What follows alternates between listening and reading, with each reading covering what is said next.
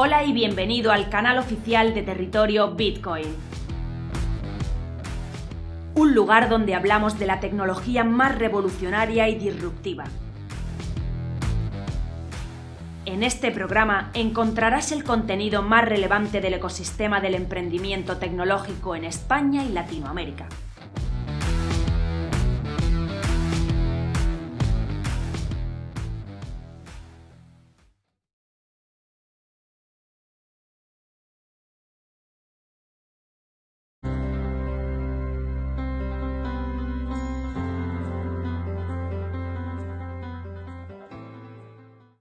Hola, soy Raúl del proyecto de Algoritmia, Instituto Europeo de Educación Tecnológica, y en este vídeo vamos a analizar la relación que existe entre el criptosistema DES y el esquema de cifrado Feistel.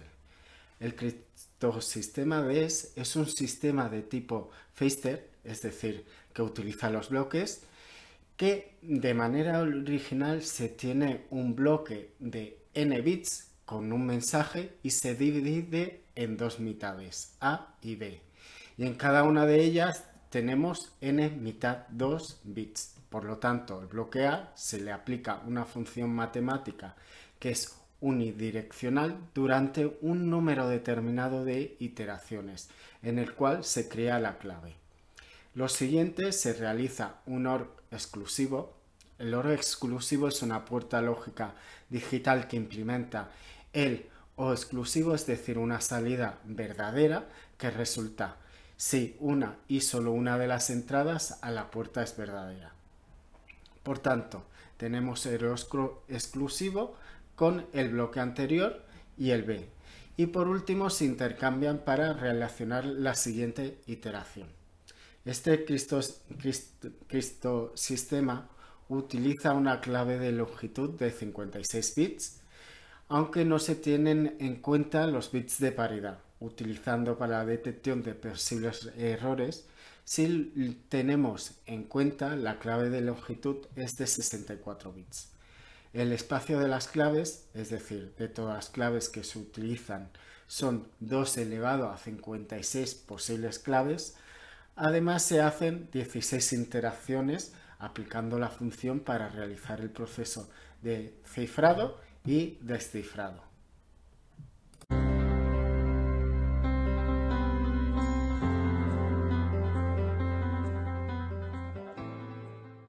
Soy Guille Avellán de Defilab y bueno, hoy quería hablaros del Liquidity Mining. Y bueno, en principio, para hacer un poco antecedentes, pues yo diría que Compound, el protocolo Compound DeFi, cuando quiso lanzar su token de gobernanza, el COM, bueno, pues decidió que, bueno, pues en lugar de utilizar un ICO, un STO u otra alternativa para lanzar el token, pues iba a utilizar un nuevo mecanismo de lanzamiento del token. Y decidió que fuera el Liquidity Mining, ¿no?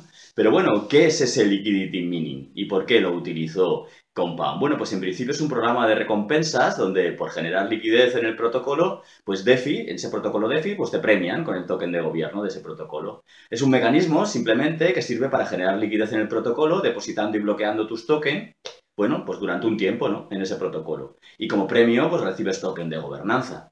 Bueno, pues en el ejemplo de Compound, pues para ganar Comp, ¿eh? el token de gobierno del protocolo Compound, todo lo que necesitarías era, pues, eh, sería proporcionar liquidez como prestamista al protocolo o pedir prestado al protocolo. ¿eh? Después de dejar ese dinero ahí apostado o, bloqueado en el, protocolo, bueno, pues mm, recibirías esas recompensas del token camp.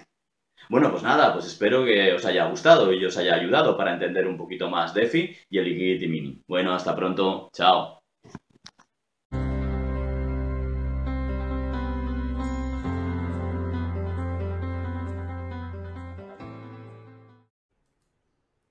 Diferencias entre un broker y un exchange. Un broker es una plataforma donde directamente los usuarios le compran o venden criptomonedas a un precio que ya está establecido por el servicio.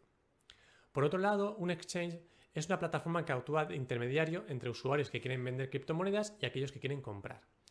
En sí, los usuarios ponen el precio de venta y el de compra que quieren realizar, y es la propia plataforma la que pone en contacto las operaciones de venta y compra que casen entre sí. Te recomiendo que cuando vayas a hacer una operación de compra o venta siempre lo hagas en una plataforma que esté regulada oficialmente. Bien, y ahora vamos a ver qué tipos de casas de cambio podemos encontrar. Existen las centralizadas. Los casos que hemos visto anteriormente son dos buenos ejemplos de este tipo. Por otro lado, también podemos encontrar los descentralizados, que como bien dice su nombre, no intervienen intermediarios y además funcionan de una forma autónoma. De ellos destacaría que tienen una privacidad bastante protegida y además son bastante seguros. Y por último podemos encontrar, por ejemplo, OTC. El mercado over the counter funciona de una forma diferente. Es el usuario que quiere comprar y vender los que se ponen en contacto directamente entre ellos, aunque a veces también puede haber intermediarios. Se ponen de acuerdo en un precio para la operación y la ejecutan. No obstante, OTC se utiliza normalmente para operaciones de elevadas cantidades.